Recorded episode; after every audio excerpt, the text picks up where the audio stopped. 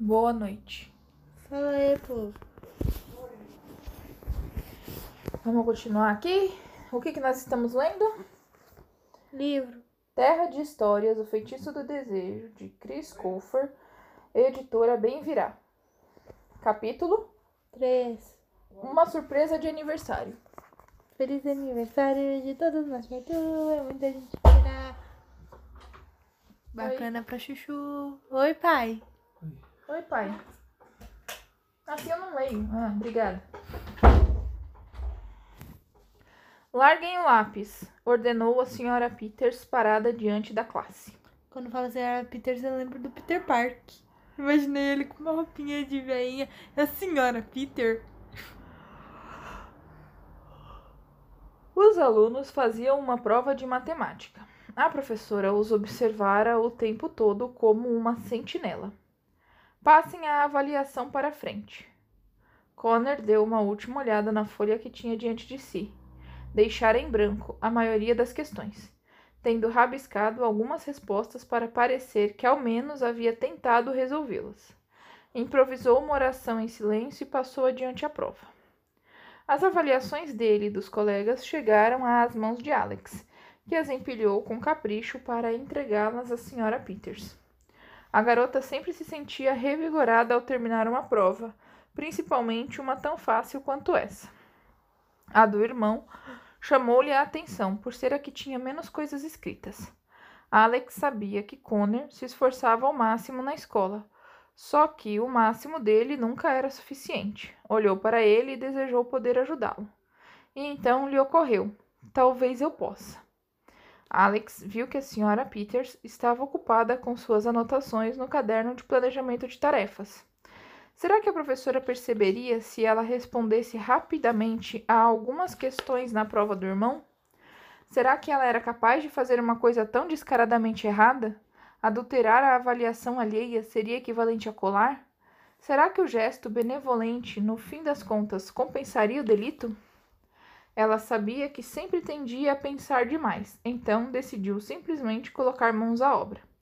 Preencheu algumas questões num piscar de olhos, forçando para que a letra ficasse um pouco garranchada, e entregou a pilha de papel à professora.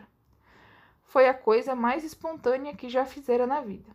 Muito obrigada, senhorita Bailey, disse a senhora Peters, olhando-a nos olhos. Alex sentiu o estômago embrulhar. A excitação do impulso foi rapidamente ofuscada pela culpa. Senhora Peters sempre confiou nela. Como pôde se entregar a um impulso tão irresponsável? Deveria confessar o que havia feito? Qual seria a punição para esse tipo de crime? Será que carregaria para sempre essa sensação de culpa? Nossa, mina, É difícil. só uma prova. Olhou novamente para Connor. Ele soltou um longo e silencioso suspiro. E Alex percebeu a tristeza e o constrangimento do irmão. Ela sentiu o desalento dele como se fosse o seu próprio. Para. Mas é uma espinha. Então, a avalanche de críticas e julgamentos parou de assolar a cabeça da menina. Ela sabia que havia feito a coisa certa, não como aluna, mas como irmã. Peguem agora a lição que passei ontem, ordenou a senhora Peters. Pior frase de professor ever. Eu gostaria que cada um viesse aqui na frente e apresentasse brevemente as suas conclusões para os colegas. Piorou. A professora sempre surpreendia os alunos com essas apresentações improvisadas. Era uma forma de mantê-los atentos. Sentou-se em um banquinho no fundo da sala, muito próximo à carteira de Connor, de modo a fazê-lo ficar acordado.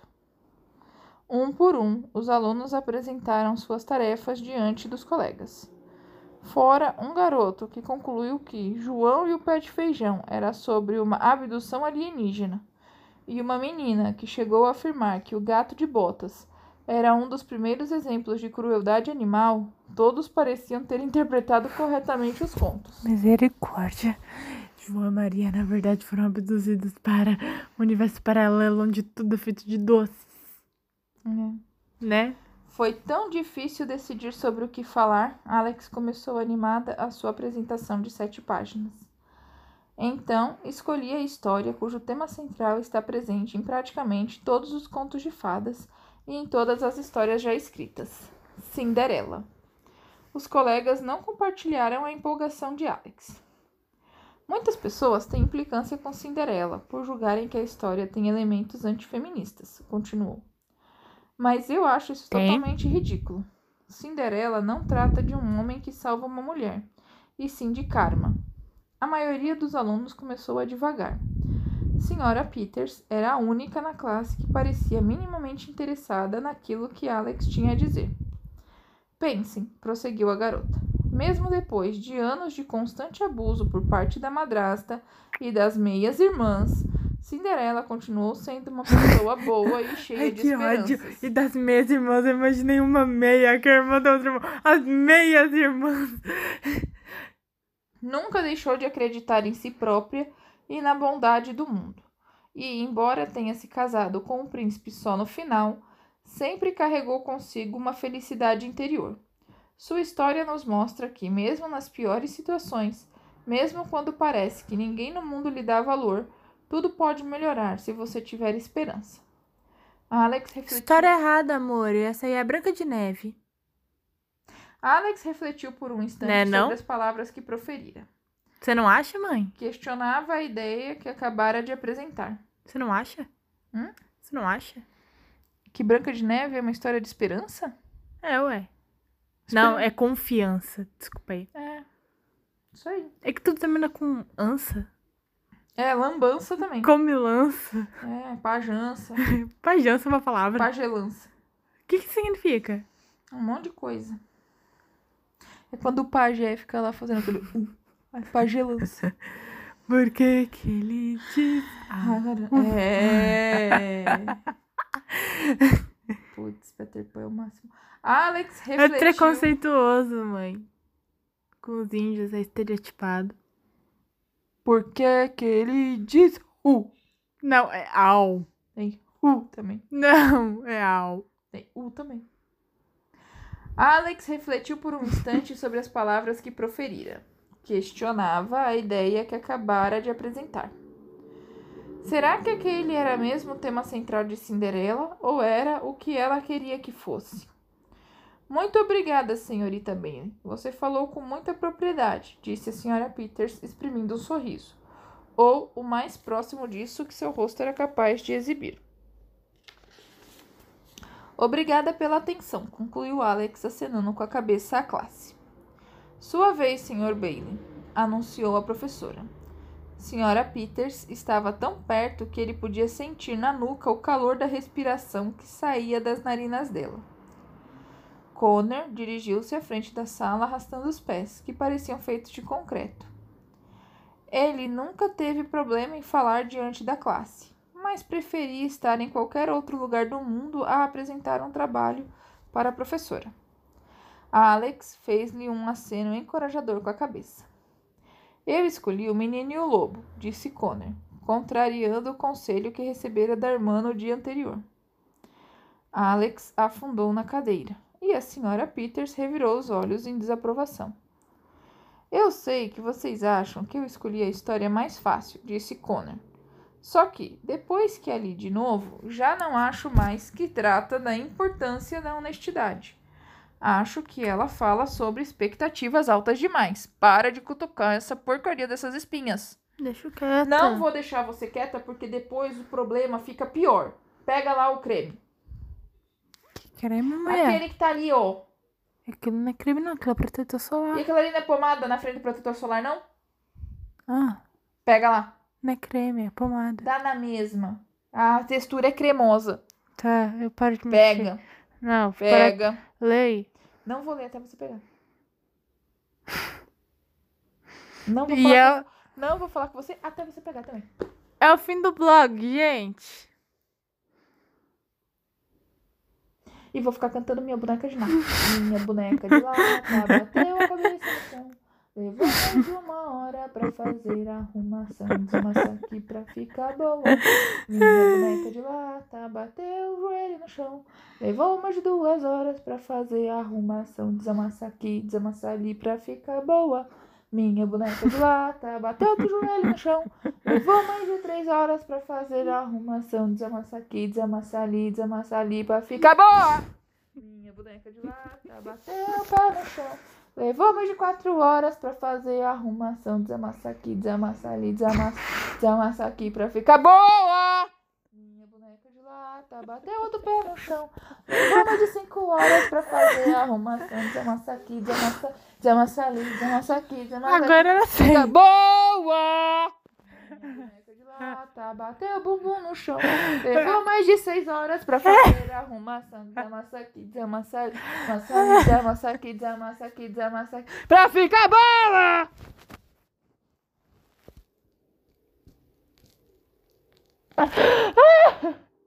Ai, ai, ai. Meu Deus do céu. Minha boneca de lata meteu Hitchcock no chão. Levou um Hitchcock? iluminado pra fazer a arrumação. Jack is here pra ficar boa.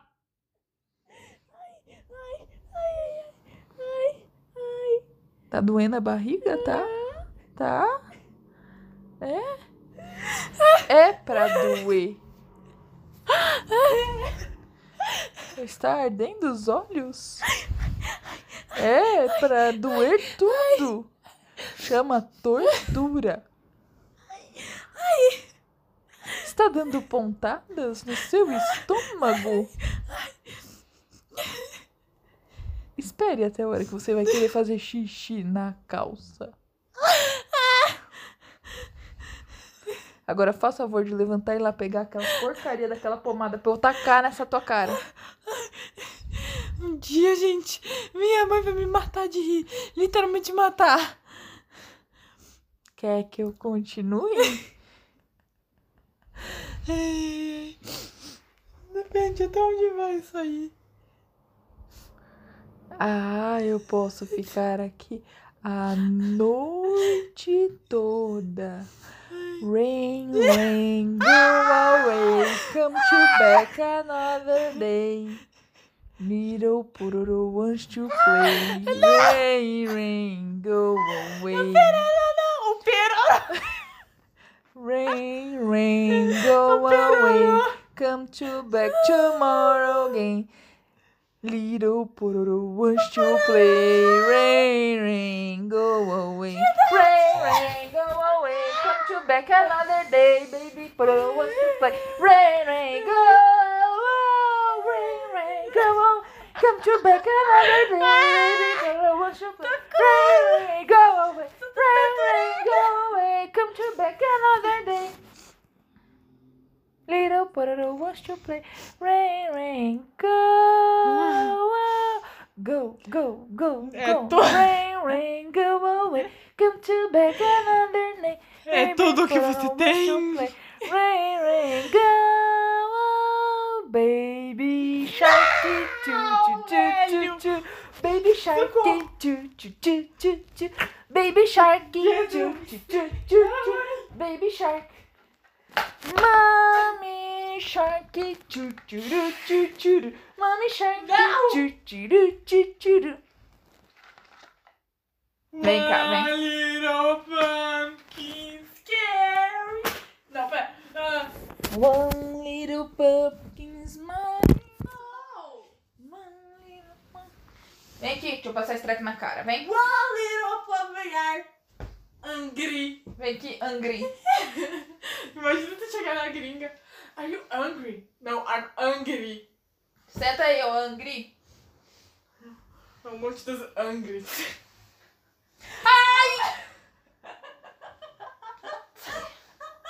A piada é tão ruim que dói na alma.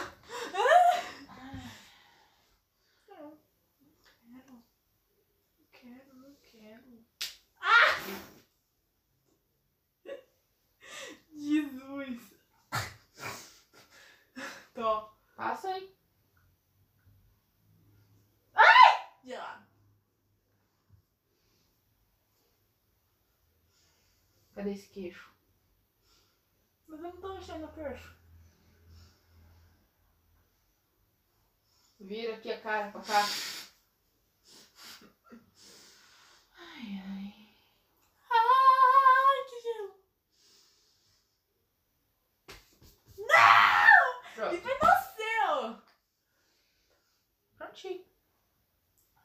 Aí, ó, nem doeu, nem matou, nem nada. Meu cabelo. Quanto escândalo pra passar uma pomadinha no O cabelo rosto. que eu lavei hoje, velho. Todo sujo de pomada. E agora, eu corto essa parte do podcast ou deixo a sessão de tortura? Vou Põe no pensar. Foi no pós-créditos. Ah, é, com certeza.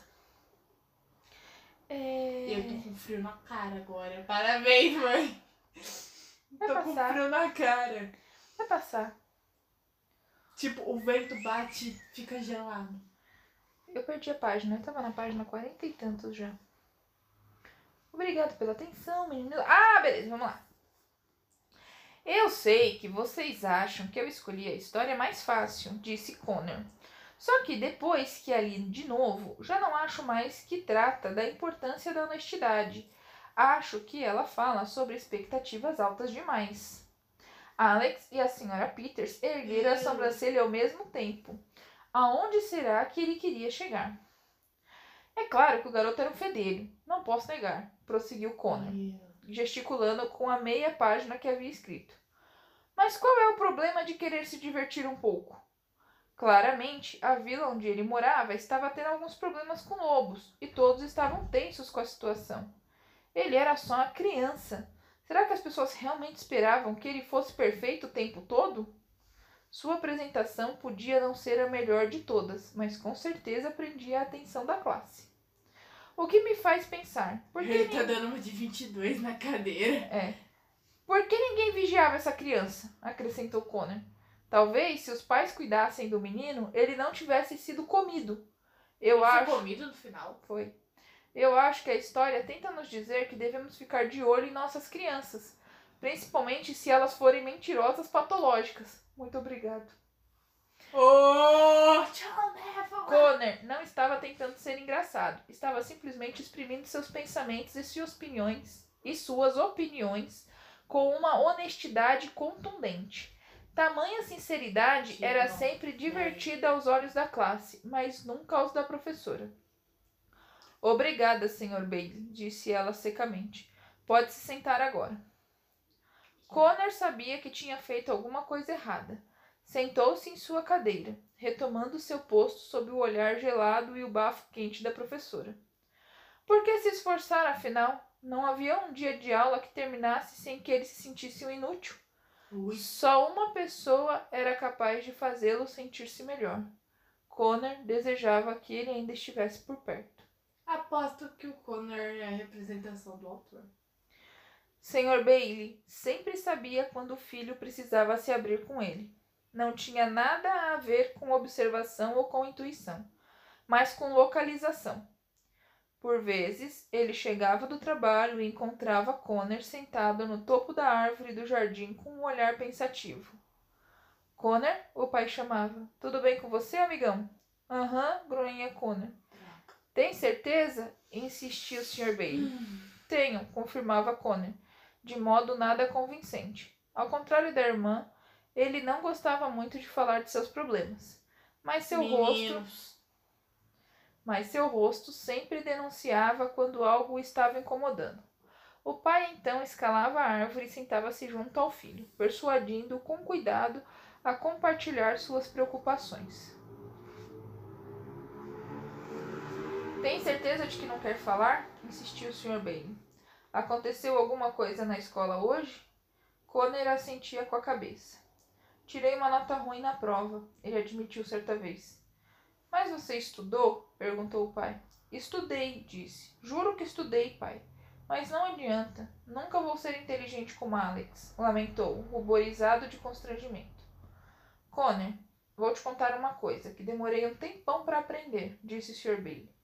As mulheres sempre parecerão mais espertas.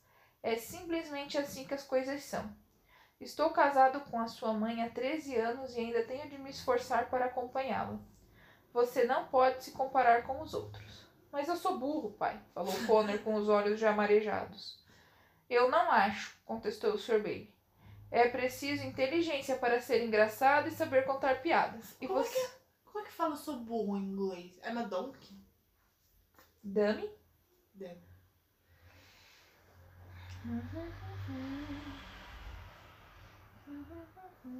É preciso inteligência para ser engraçado e saber contar piadas. E você é a criança mais divertida que conheço. É, mas o senso de humor não me ajuda com história nem com matemática, retrucou Connor. Por no mais, da minha mãe ajuda. por mais que eu me esforce, serei sempre o burro da classe. O rosto de Connor perdeu a expressão. Ficou ali olhando para o nada, morrendo de vergonha. Por sorte, o Sr. Bailey sempre tinha uma história encorajadora para cada situação. Connor, já te contei a lenda do peixe ambulante? perguntou o Sr. Bailey. Connor olhou para o pai. Peixe ambulante?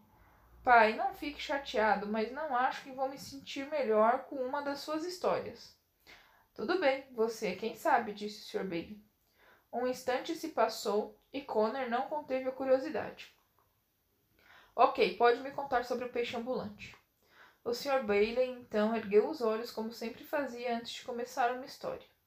E Connor percebeu que essa seria das boas. Era uma vez um peixe enorme que vivia sozinho num lago, começou o pai. Todos os dias ele assistia calmamente a um garoto do vilarejo brincar com os cavalos, os cachorros e os esquilos que havia naquela terra. Vai morrer algum cachorro nessa história, pai? interrompeu Connor. Você sabe que eu odeio histórias em que o cachorro morre. Me deixa continuar, disse o pai. Um dia apareceu no lago uma fada e concedeu ao peixe um desejo. Isso é arbitrário demais, protestou Connor. Isso é o quê? Porque as fadas sempre aparecem e fazem coisas legais para as pessoas que nem conhecem. Sei lá, deve ser tipo o emprego delas. Ossos do ofício? sugeriu Bailey, dando de ombros. É, tipo, o trabalho delas é esse? Acontece Ah. vez ou outra? Porque sim, tava passando. Ai, gostaria de um desejo hoje? e que pode Mas, para fins de argumentação, digamos que a fada havia derrubado a varinha no lago e o peixe a encontrou e devolveu, de modo que ela lhe concedeu o desejo como retribuição. Assim você fica mais feliz? Ah, assim tá melhor, disse Connor. Pode continuar.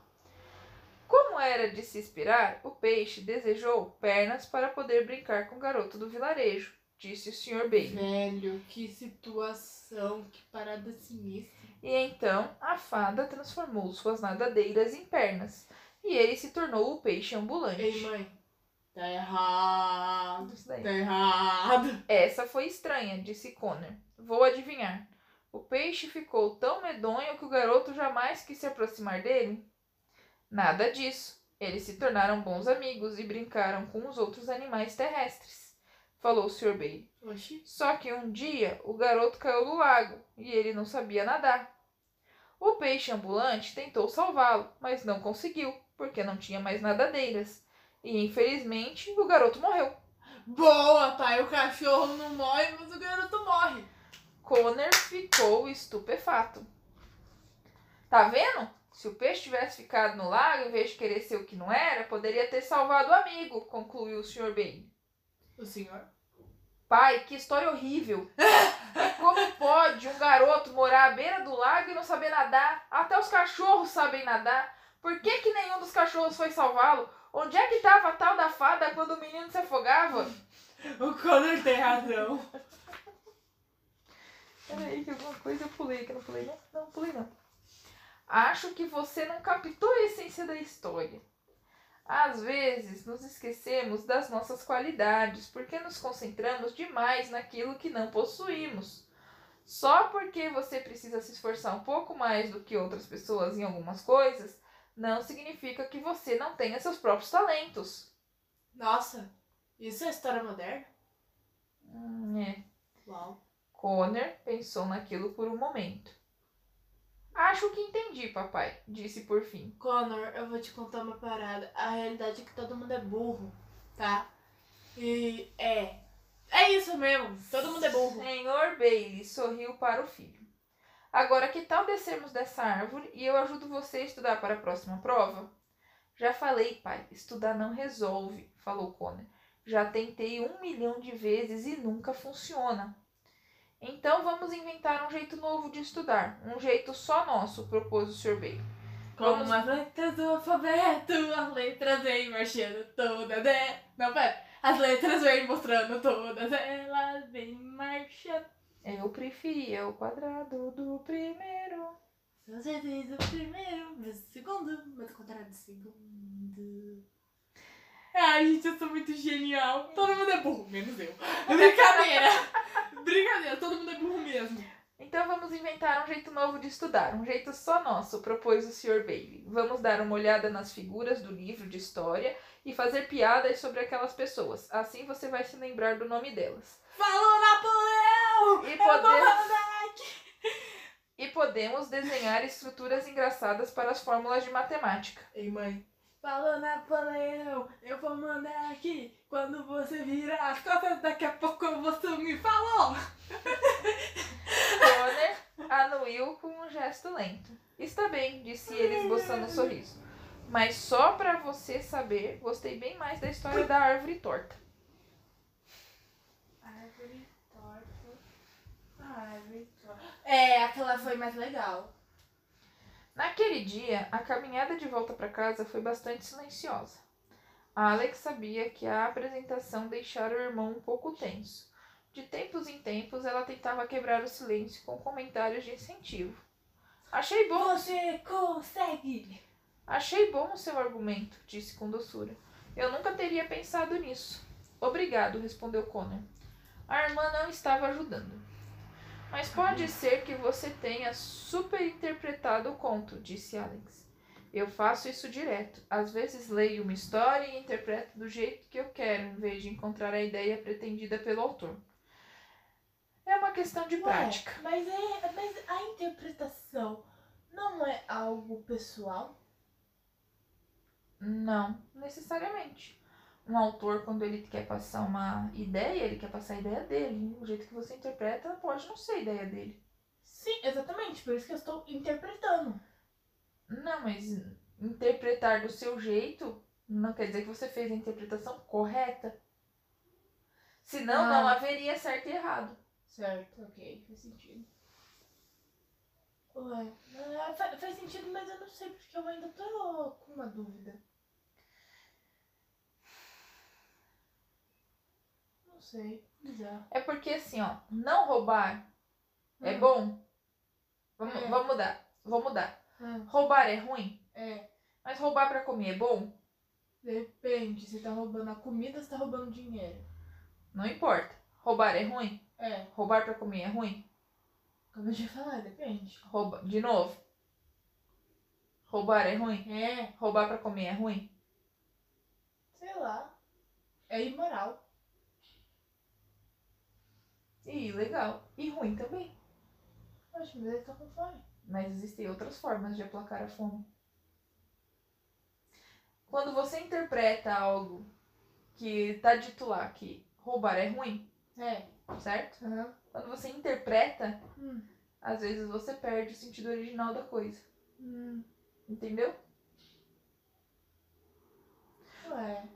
É Eu difícil. entendi, mas tipo, essa- esse exemplo do roubar não foi muito bom. Não foi um exemplo muito bom.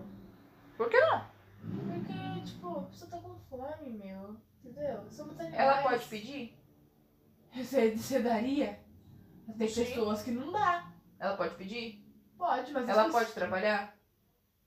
Olha, pode. Mas eu não sei se pode também, entendeu? Tem trabalhos que a gente fala, você tem experiência? Não, eu moro na rua. Tudo bem. Ela pode pedir? Pode. Ela pode trabalhar? Não sei ao certo, mas. Acho difícil, mas pode. Mas roubar é sempre ruim. Roubar é sempre pegar algo que não te pertence. Ah, bem que podia pedir num lugar, tipo numa padaria. Ó, não tenho nenhum dinheiro, mas você pode me dar uma coisinha? Eu lavo o seu banheiro. Olha, isso faz sentido.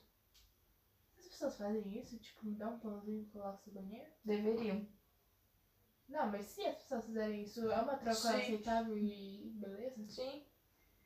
Muito E aí existe uma coisa no ser humano que existe só no ser humano. Chama caridade. Eu achei que você ia falar empatia. Não, caridade. Uhum. Então, sim, faz parte dos bons seres humanos prestarem caridade, serem caridosos e ajudar uns aos outros. Entendi. Entendeu? Então roubar é ruim e roubar é ruim porque agora, sim, Posso? acharam-se formas. Onde é que eu tô? Você tá no, no- no comentários incentivadores que achou que o comentário dele foi bom. Connor não respondeu. Ela continuava não ajudando. Bom, hoje é o nosso aniversário, lembrou-lhe. Está gostando da ideia de ter 12 anos? Não. Pra falar a verdade, não, admitiu Connor. É igual a ter 11. Exato. Só que qualquer dia desses vão nascer uns dentes novos. Um pouco mais de otimismo, vai, insistiu Alex. Não temos nada interessante para fazer no nosso aniversário. Mas isso não é motivo para desânimo. Tantas coisas nos esperam. Só mais um ano e já seremos adolescentes.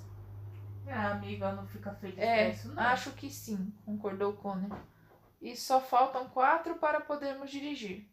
E seis para votarmos e irmos para a faculdade, continuou a irmã. Nada mais lhes veio à mente. A alegria daquele momento era oca.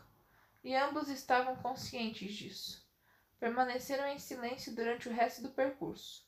Ainda que a maior festa do planeta os aguardasse em casa, os aniversários sempre seriam difíceis para eles.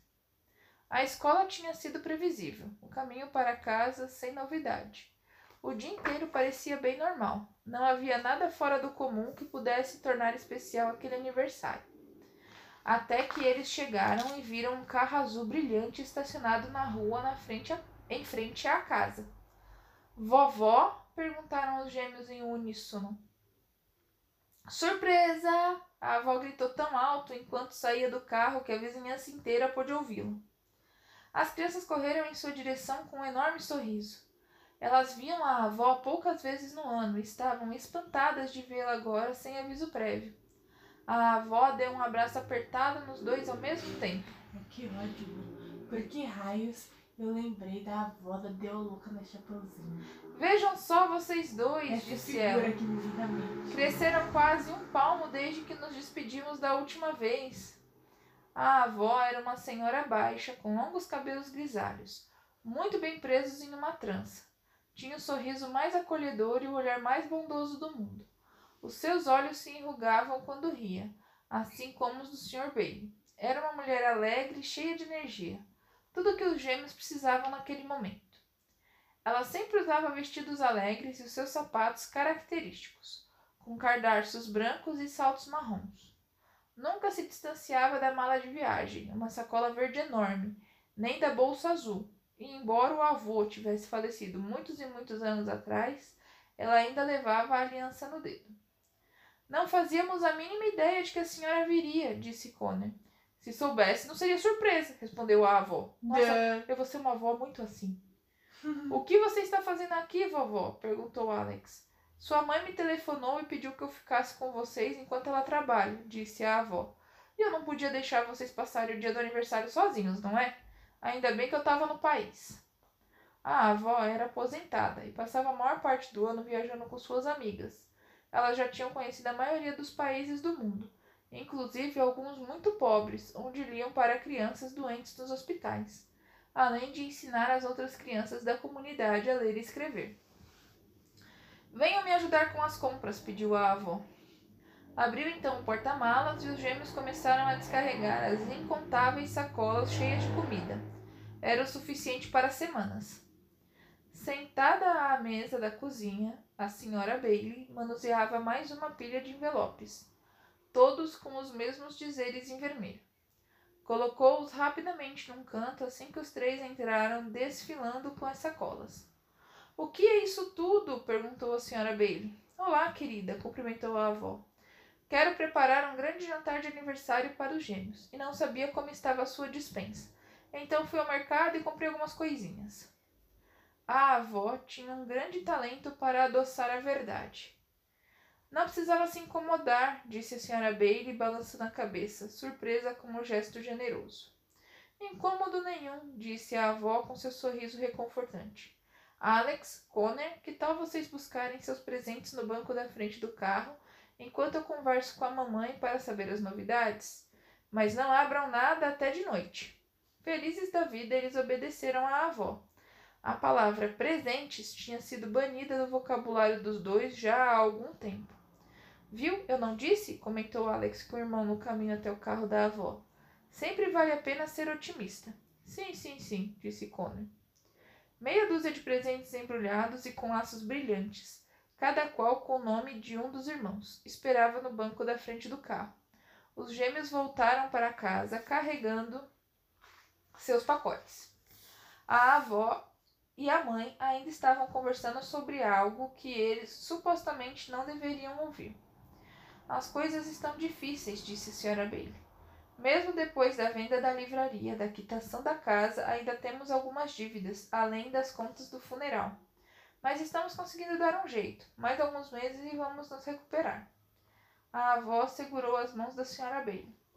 Querida, se você precisar de alguma coisa, qualquer coisa, sabe que é só me telefonar, disse a avó. Mas você já nos ajudou tanto, falou a senhora Bailey. Nem sei como estaríamos agora se não fosse por você. Não posso lhe pedir mais nada.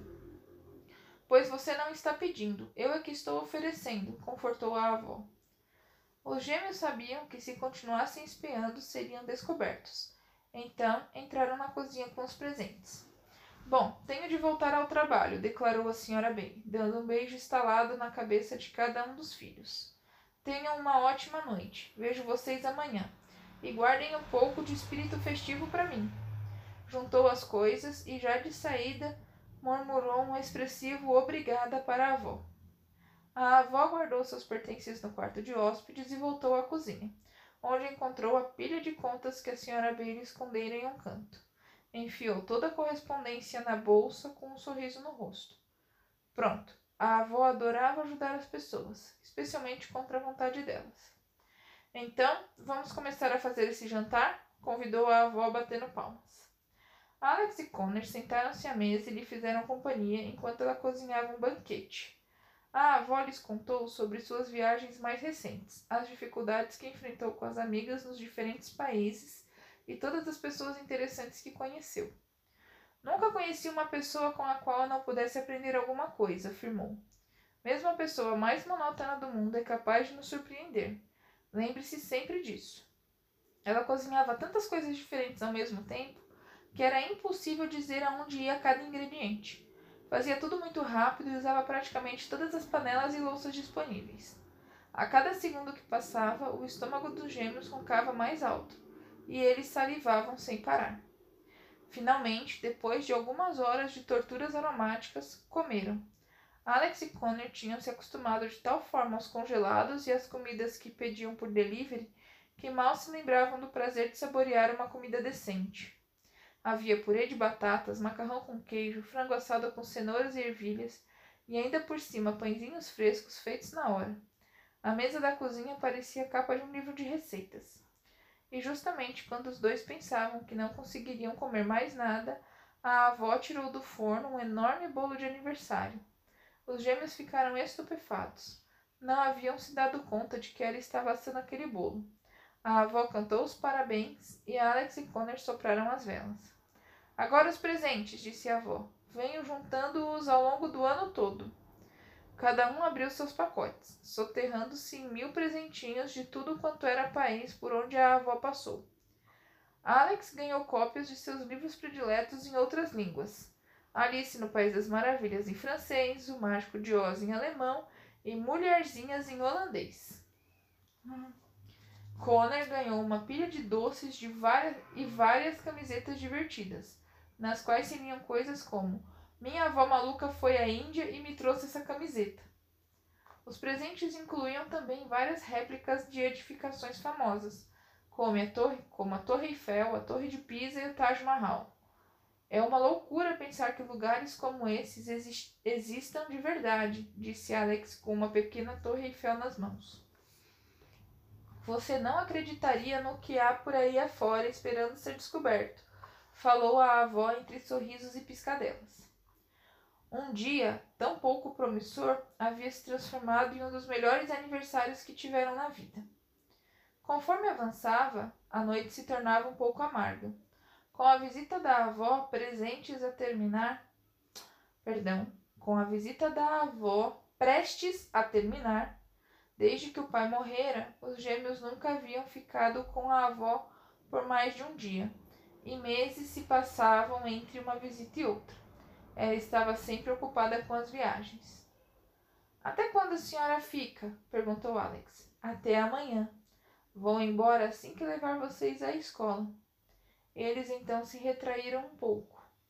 O que houve? perguntou a avó, sentindo que os dois perderam o ânimo. Queríamos que a senhora ficasse um pouco mais. Queríamos que a senhora ficasse mais um pouco, disse Connor. Sempre que a senhora vai embora, sentimos muita saudade, acrescentou Alex. As coisas estão tão tristes sem o papai e a senhora faz parecer que tudo vai ficar bem. O sorriso da avó, sempre estampado no rosto, se apagou aos poucos, e ela mirou através da janela, o olhar perdendo-se na noite escura. Deu um suspiro. Ah, crianças, se pudesse passar todo o tempo do mundo com vocês, eu passaria, disse a avó nostálgica, soando talvez mais melancólica do que gostaria. Mas às vezes a vida nos dá certas responsabilidades não porque as buscamos, mas porque estamos fadados a elas e precisamos cumpri-las. Quando estou longe, só consigo pensar em quanta falta sinto de vocês dois e de seu pai. Era difícil para Alex e Connor entenderem aquilo tudo. Será que ela, na verdade, não queria viajar tanto? A avó então olhou para as crianças e seu rosto estava iluminado por um novo pensamento. Já ia me esquecendo. Tenho mais um presente para vocês, disse num sobressalto, voando até o quarto. Voltou carregando um livro antigo de capa verde escura, cujo título, Terra de Histórias, estava escrito em letras douradas. Alex e Connor o reconheceram assim que o viram. Se havia no mundo um objeto que simbolizava a sua infância, era esse livro. Nosso antigo livro de histórias! exclamou Alex.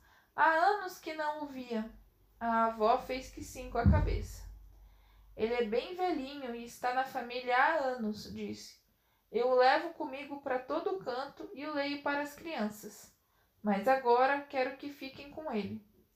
Os gêmeos ficaram comovidos com o gesto. Como assim? perguntou Connor. Não podemos ficar com o seu livro, vovó. É o Terra de Histórias, é o seu livro. Sempre foi tão importante para a senhora. A avó então abriu e o folheou. O cheiro de papel embolorado tomou conta do ambiente. É verdade, disse a avó. Esse livro e eu passamos muito tempo juntos ao longo dos últimos anos. No entanto, as melhores memórias que tenho são de quando lia para vocês. Por isso, quero dá-lo aos dois. Não preciso mais dele. Além do que, já decorei todas as histórias. Tá dormindo, filha? Não, só. Entregou o volume às crianças. Alex hesitou um pouco, mas acabou aceitando. Não lhe parecia correto ficar com ele. Era como receber a herança de um parente ainda vivo. Sempre que estiverem tristes, nos dias que mais tiverem saudade do pai de vocês, ou quando sentirem a minha falta, Basta abrir o livro, e nós todos nos uniremos em espírito e o leremos juntos, garantiu-lhes a avó. Agora está ficando tarde e vocês têm escola amanhã. Vamos nos preparar para dormir. Os dois lhe obedeceram, e embora já estivessem um tanto velhos para isso, a avó insistiu em colocar cada um deles na cama como nos velhos tempos. Naquela noite, Alex levou o Terra de Histórias para o quarto virou com todo o cuidado as velhas páginas para não rasgarem. Rever todas aquelas ilustrações coloridas. Oi! De lugares e personagens. Tá com sono, filho? Eu, eu, eu, eu peguei um bandito de brincadeirinha. Muito bem. Eu aprendi com meu amigo muito e muito e muito. Muito bem. E com o carrinho meu? Eu ganhei pro papai comprou. Muito bom. Rever todas aquelas ilustrações coloridas de lugares e personagens era como olhar um álbum antigo. Mais do que tudo na vida, ela adorava passar horas lendo sobre os personagens dos contos de fadas. Aqueles seres eram tão reais e acessíveis para ela que pareciam seus melhores amigos. Queria que pudéssemos escolher o mundo em que vivemos, disse Alex, passando o dedo sobre as ilustrações. Elas eram tão convidativas. Ali em suas mãos estava um mundo diferente do que ela habitava, inalterado pela corrupção política ou pela tecnologia. Era um lugar onde coisas boas aconteciam para pessoas boas, um universo do qual ela desejava fazer parte do fundo do coração. Alex imaginava como seria se ela fosse o personagem de um conto de fadas, as florestas pelas quais correria, os castelos em que viveria e as criaturas com as quais faria amizade. Finalmente, suas pálpebras começaram a pesar. Fechou então o terra de histórias, colocou-o sobre o criado mudo, apagou a luz e se deixou envolver pelo sono. Estava quase mergulhando no inconsciente quando escutou um ruído esquisito. Um zunido bem baixinho tomou o quarto. O que será isso? perguntou Alex consigo, abrindo os olhos, para tentar descobrir a origem do barulho. Não viu nada. Estranho, disse em voz alta. Fechou novamente os olhos para entregar-se ao sono. O zunido voltou a incomodá-la. É pernilongo. Você dormiu. Uh-uh. Alex sentou-se e olhou à sua volta. Ela finalmente descobriu de onde vinha o ruído. De dentro do Terra de Histórias. E, para seu espanto, as páginas do livro brilhavam intensamente. Uhum. Boa noite, filha. Uhum. Até amanhã. Você beijou medicamento antibiótico, cara. Que nojo. Eu não ligo. não. Deveria ligar antibiótico. Tá longe de acabar, a gente não tá nem na metade. É pra quando? Que mês a gente tá? Vai começar o mês 6. Nem sei. Então tá bom. Tchau, gente. Tchau. Acho que eu dormi. Acho que você dormiu. Ainda bem que é gravado. Boa noite, filha. Sonha com os que anjos. você tão assim